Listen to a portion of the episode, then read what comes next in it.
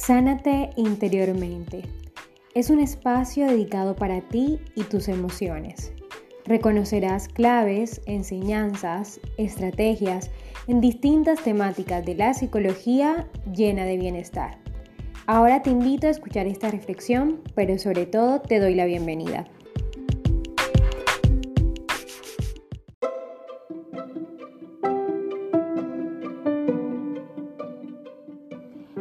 Que estás ahí, bienvenido o bienvenida a este episodio. Hoy tendremos a dos grandes invitados, Maffer y Josefer, una pareja ejemplar.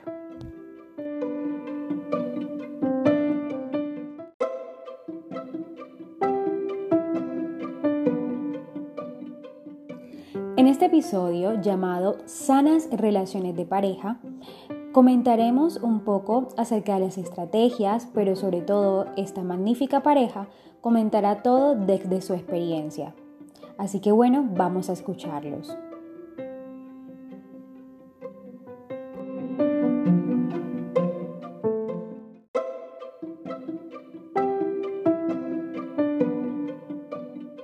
La primera pregunta dice así, ¿cuáles son los principios para una sana relación de pareja?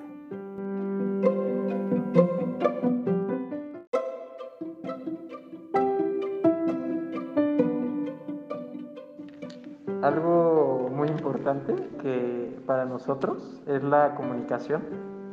Eh, bueno, es algo que se escucha mucho, pero realmente una buena comunicación, poder ser transparentes, también tener la asertividad de decir las cosas y, también recibir lo que nos dice el otro como un tesoro y como algo, algo importante, aprender a escuchar bien.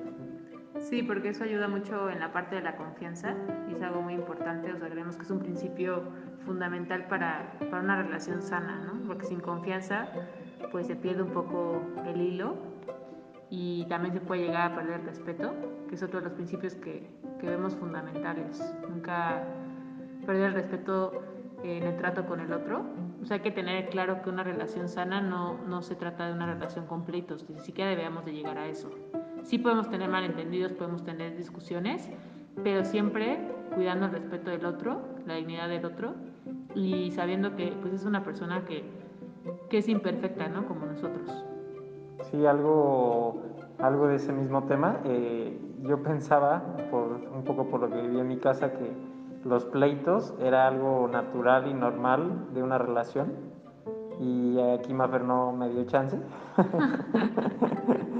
en realidad es que creo que una, no, o sea, no, no, es, no tiene que ser parte de una relación. Puede haber una comunicación en donde, claro, van a haber cosas en las que no estemos los dos en el mismo punto eh, de acuerdo, pero dialogando se puede llegar pues, a conclusiones en conjunto.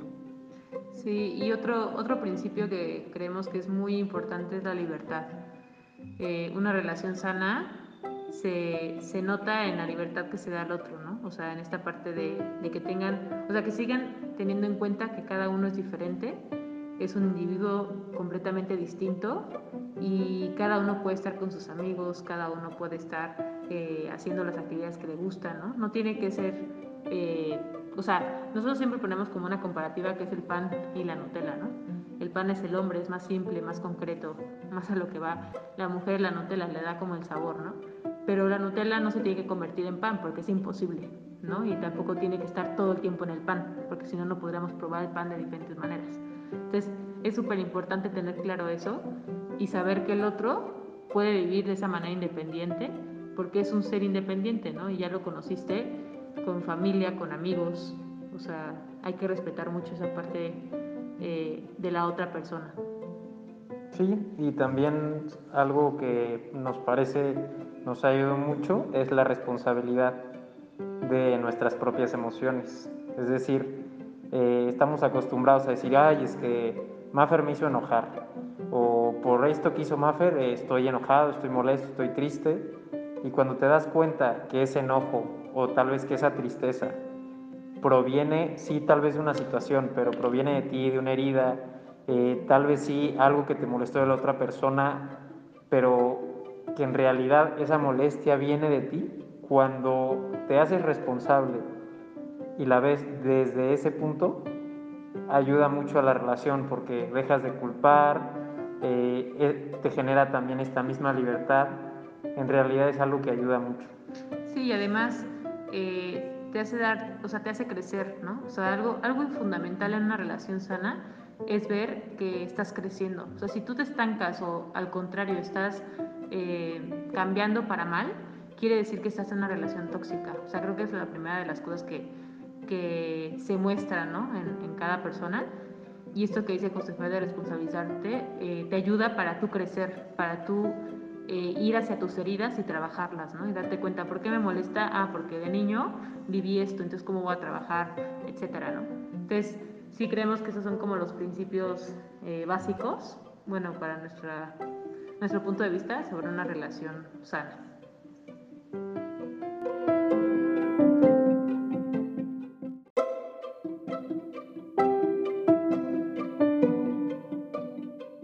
Excelente cada uno de los principios. Hay que tenerlos en cuenta. La comunicación, la confianza, el respeto, la libertad. También es importante afrontar las críticas dentro de la relación, darnos cuenta de qué es aquello que nos afecta, pero sobre todo analizar cómo poderlo solucionar. Que esa comunicación sea directamente asertiva, encontrando siempre la solución pero sobre todo generando bienestar para cada una de las partes.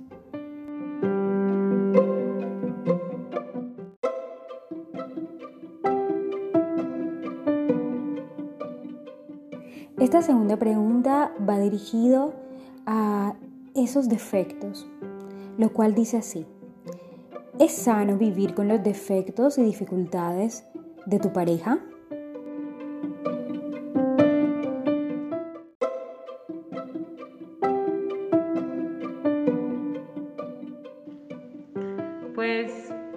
Cuentas, o sea, somos imperfectos, entonces, pues sí, o sea, una relación sana vive y acepta los defectos del otro. Y esto no quiere decir que esa persona se estanque en esos defectos o que yo diga, ay, bueno, así me conoció, así me quedo, ¿no? O sea, más bien es estar trabajando para, para crecer, pero sí, sí es sano no estar en una relación en la que estamos idealizando y que somos la pareja perfecta, porque eso no existe, ¿no? Entonces en cualquier momento va a llegar pues la frustración de que no es como lo esperábamos. Y creo que también te das mucho cuenta de cómo es la actitud del otro. Si tú conoces a alguien y te dice, hola, este, soy José Fer, tengo que trabajar con esto, eh, a veces soy un poco colérico, pero la verdad es que es algo que no me gusta tanto de mí. Eh, o sea, cuando también reconoces esos defectos y el otro los reconoce, creo que es un, punto clave para darte cuenta que los dos están en este mismo camino de crecimiento. Si el otro es como, ay no, lo que decía Maffer, ¿no? Este, ay no, yo soy así y así me vas a querer, pues ya es tu decisión si quieres estar con esa persona. Sí, bueno, también, o sea, no, no nos referimos a que, ah, bueno, es alcohólico, pues voy a aceptar sus defectos, no, o sea, hay que ver también desde, desde dónde parte, ¿no? O sea, tiene que ser algo que no vaya en contra de la dignidad del otro. Y, y, con estas bases, pues también ser muy sinceros con nosotros, ¿no? O sea, hay cosas con las que no podemos y no debemos tolerar y hay cosas que sí y podemos amar. Eh, bueno, hay una frase que nos gusta mucho a los dos, que dice, en el noviazgo abre mucho los ojos y en el matrimonio ciérralos un poco. Y es esto, o sea, e, este tiempo de noviazgo ayuda mucho a darte cuenta de cómo son los dos, de, cómo es el otro. Y, y, si realmente quieres estar con esa persona, pues sí, es aceptar eso, eso que el otro es, con mucho amor. Sí, al final el amor es eh, no buscar cambiar a la persona, sino más bien amarla como es. Y si en el recorrido, por ser una relación sana, la persona cambia, pues qué padre, ¿no? Pero pero hay que aprender a que el amor es en todo.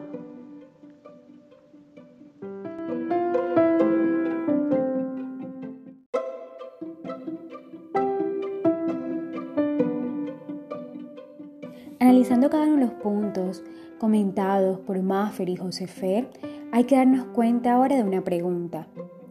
¿Cuáles son esos criterios que tú tienes en la relación de pareja? ¿Será que esos criterios están sobre roca o no son tan firmes?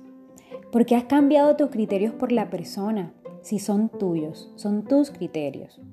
Es importante que tengamos criterios en una relación de pareja para así sentirnos que estamos cumpliendo con lo que queremos.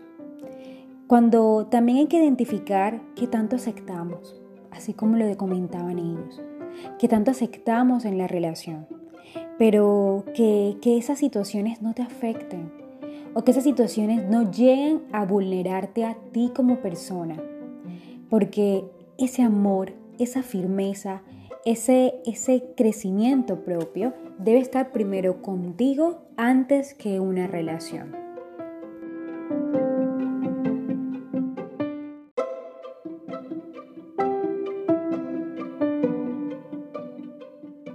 Llegamos a la tercera pregunta. Ahora, ¿qué tipo de amor es el indicado?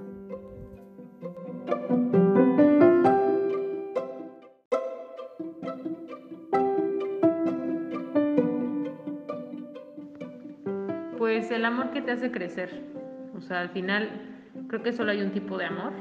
A veces nos confundimos con lo que vamos escuchando o vamos viendo ¿no? en la tele, eh, toda esta parte, pero solo hay un tipo de amor y el amor es aquel que se entrega. Eh, a veces lo, lo, vemos como la palabra sacrificio, cuando no se trata de que vas a sufrir, ¿no? sino más bien que vas a sacrificar tu egoísmo, vas a dejar de un lado aquello que tal vez tú en ese momento por capricho querías pero dices, ah, no, o sea, no lo voy a hacer así porque le va a hacer daño al otro. Y ese es el sacrificio, ¿no? Que se vive en el amor. Entonces, va más en esta parte de cuánto estás creciendo. Creo que ahí se toma, o sea, se ve como esa medida eh, de cómo está fluyendo y cómo está, eh, cómo está esta reciprocidad en el amor. Sí, exactamente. Eh, es un amor que, que da frutos, que no se queda en tal vez pasión, que a veces confundimos el amor con, un amor pasional está ahorita mucho, mucho de moda la palabra te amo, que ya se la dices a cualquier persona y cuando llevas tres días de conocerla, cuando el amor eh, empieza a generarse a partir de la decisión de querer compartir con esa persona. Sí, y además, o sea, decir te amo es, es tú decir con, con las palabras eh, que estás dispuesto a dar la vida, o sea, estar dispuesto a, a negarte a ti en el sentido del egoísmo, no en que tú no seas tú, sino más bien en el sentido de egoísmo para poder compartir con el otro, ¿no? Entonces, a veces las palabras no tomamos esa, no les damos esa importancia, pero son pesadas, ¿no? O sea, y por eso es más importante, pues, obrar, ¿no? Que, que decir, pero pues sí, al final el amor da frutos y se manifiesta, en una relación se manifiesta siempre.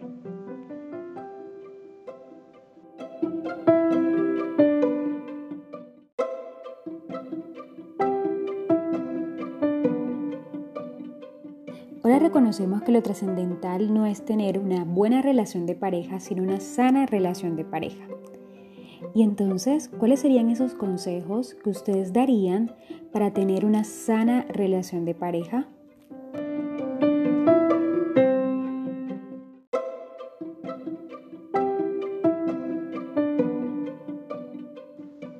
Una parte muy importante para una relación sana, que es algo que creemos, es haber construido también una autoestima alta. No significa que vas a llegar a la relación con el autoestima en los cielos, pero la soltería sí es un buen momento para ello. Si tú quieres construir en una relación tu autoestima, va a ser un poco difícil porque vas a necesitar el aprecio o vas a necesitar que la otra persona te valore demasiado, si no realmente eh, pues no te vas a sentir muy, muy amado. ¿no?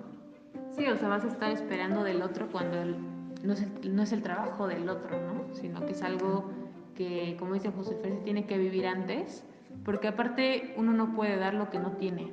Entonces, si tú mismo no te puedes amar y no sabes lo que es el amor o no te sabes amado, no puedes entregarlo a otro aunque te esfuerces, ¿no? O sea, bueno, puedes crecer y llegar a, construirlo, pero es mucho más complicado. Entonces, si de por sí ya las relaciones entre hombre y mujer se vuelven a veces complejas, ¿no? Por las diferencias, pues la base se recomienda y es mucho mejor empezar una relación ya con bases firmes sobre nosotros, ¿no? Ya sabiendo un poco lo que es el amor, ¿no? Ya, conociéndonos a nosotros y aceptándonos para no estar esperando complacer a los demás. Y sí es un punto, pues yo creo que de los más importantes. Otro que, que creo que sería importante también trabajar antes de una relación y durante de una relación y después de una relación es el, el tema de las heridas. Eh, hay, que, hay que darnos cuenta que todos somos seres imperfectos y todos tenemos heridas, ¿no? porque nadie tuvo unos papás perfectos, eh, nadie, nadie le tocó una vida perfecta sin sufrimiento. Entonces, hay que trabajar esas heridas porque esas heridas, aunque no se noten tal vez en la etapa del enamoramiento, salen a la luz después, ¿no? cuando ya construyen la vida juntos o después de unos años. Entonces, esas heridas, si no se trabajan, acumulan más heridas. Y, ahora antes, en lugar de que tú hayas sanado, hieres al otro con tu misma herida. Entonces es algo muy importante que se debe trabajar durante toda la vida, pero sobre todo antes de empezar una relación, porque también eso te ayuda a discernir si la persona con la que quieres estar va a ser una persona que te va a ayudar y no al contrario, te va a hacer dependiente. Y este tema de las heridas es, es, maravilloso porque te va haciendo más libre, te va, vas, va haciendo una versión de ti mismo eh, más auténtica. Claro que vas a llegar a la relación con heridas, o sea, no, y digo, y si llegas sin ellas, padrísimo, eso está súper bien pero el poder llegar con un trabajo previo te ayuda mucho a identificarlas, a platicarlas. Por ejemplo, algo que yo he escuchado mucho y creo que, creo que es algo como que muy típico, es nunca hables de tu pasado con tu, con tu pareja actual. Nunca hables de tus, exno, de tus exnovios, exnovias. Este, y estos limitantes que se ponen en la sociedad de ocultar tu pasado, siento que no te ayuda a ser transparente con la persona con la que estás. No significa que la persona con la que estás tiene que ser tu terapeuta y te va a arreglar, no, no se trata de eso, ¿no? Pero el poder también ser transparente con lo que tienes y con, con, con estas heridas que aún estás trabajando y que entre los dos se ayuden, eh, creo que es algo que también ayuda mucho una relación, esta transparencia, esta naturalidad, esta vulnerabilidad. Sí, y algo que o sea, que va de la línea con lo que dice José Fer sobre la transparencia y esta parte de ser vulnerables, es siempre iniciar o intentar iniciar siendo tu, tu versión eh, real, no, no poniendo máscaras, porque es algo que como sociedad o como personas individuales lo hacemos por las mismas heridas, pero intentar dejar esas máscaras, o sea, trabajarte y saber que siendo tú vas a, vas a realmente ser amado, porque si eres otra persona o una careta de alguien más, pues en realidad no te van a amar a ti, van a amar esa careta que tienes, ¿no? Entonces esa sinceridad, ese, intentar ser tú en todo momento, va a ayudar mucho para una relación. Les va, les va a evitar muchos conflictos, sobre todo. Y en esto mismo, tal vez hazte amigo, o sea, que sean mejores amigos. Realmente esto es algo que nos ha ayudado bastante, que nuestra relación pues empezó en esta amistad y ya, o sea, a, partir de ser novios creo que se intensificó.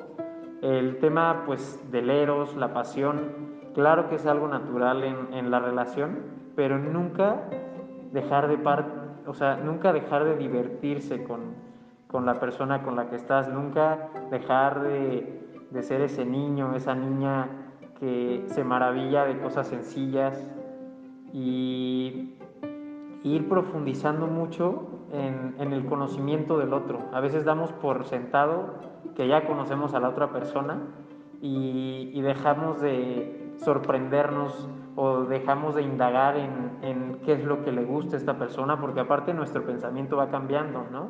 Entonces nuestras metas pueden ir cambiando y, seguir en este conocimiento eh, pues es algo muy padre.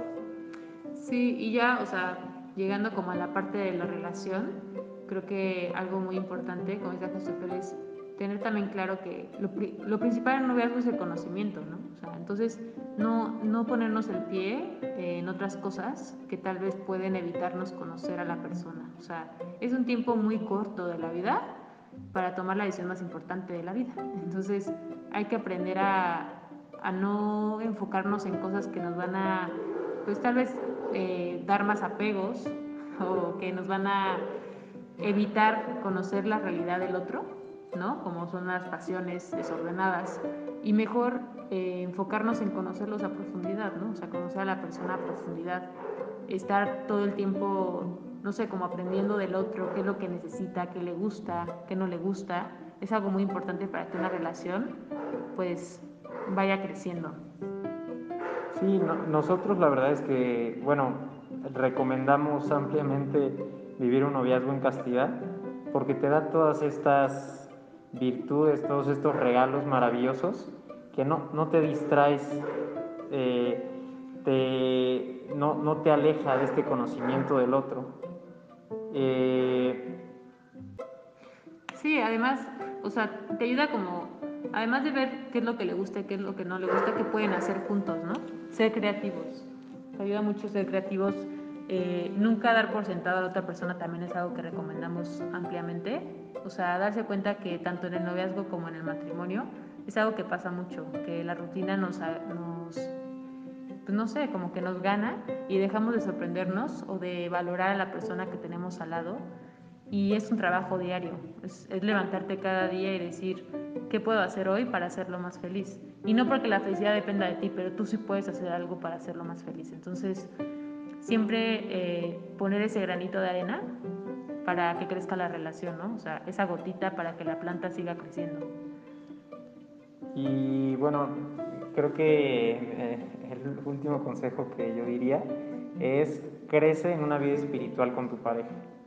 El, el crear lazos espirituales con tu pareja, eh, orar juntos, compartir esto que los dos pueden anhelar, creo que es algo que se genera una base en la relación y una base muy sólida. Sí, algo de lo que dice José hay una frase que, que nos gusta que, que, dice, antes de ser una sola carne, sean un solo espíritu. Y es esto, ¿no? Si no logras intimar en esta parte espiritual, conocer el sentimiento del otro, lo que desea, lo que anhela, porque en oración se, pues se puede ver, cómo quieres eh, llegar a ser una sola carne, ¿no? No van a lograr o sea, tener ese vínculo tan fuerte y de amor, conociendo lo que quiere otra persona si antes no, no la conoces verdaderamente. Entonces, pues esos serían nuestros consejos. Muchas gracias. Muchas gracias.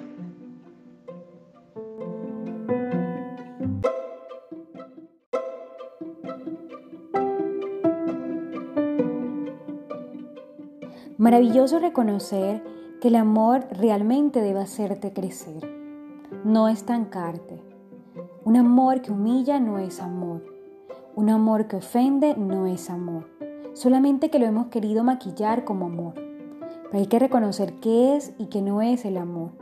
Pero que ese amor siempre surja primero en nosotros. Siempre esté dentro de ese amor propio. No podemos dar algo que no tenemos. No podemos ofrecer algo que nosotros realmente no tenemos es importante reconocernos, reconocer qué tan buena autoestima tenemos. Si tenemos que trabajar por ella, empezar desde ahora, no dejar para mañana lo que podemos hacer hoy, sobre todo si es algo que al fin y al cabo a la persona que va a sentir mucho mejor es a nosotros mismos. Entonces empieza desde hoy, desde este momento, a reconocer cómo trabajar en tu autoestima, pero si ya estás en una relación, reconoce entonces primero tus criterios, pero también reconoce cómo te sientes tú como persona y cómo te sientes tú en la relación. Si realmente tú estás ofreciendo mucho y estás recibiendo mucho, o si tú solamente das y das y sientes que no recibes, porque es importante dar y recibir. Esto es primordial en una relación. Así que excelente cada uno de los puntos de estos chicos, pero sobre todo sigamos reconociéndonos como personas, sigamos reconociendo también nuestros defectos y cómo dejarlos a un lado.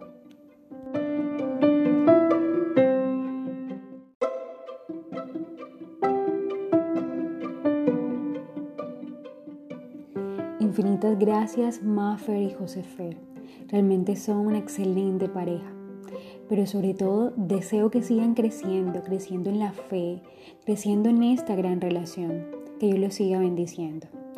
Así que bueno, aquellas personas que están escuchando este gran episodio, les recuerdo de que primero tenemos que amarnos a nosotros intensamente.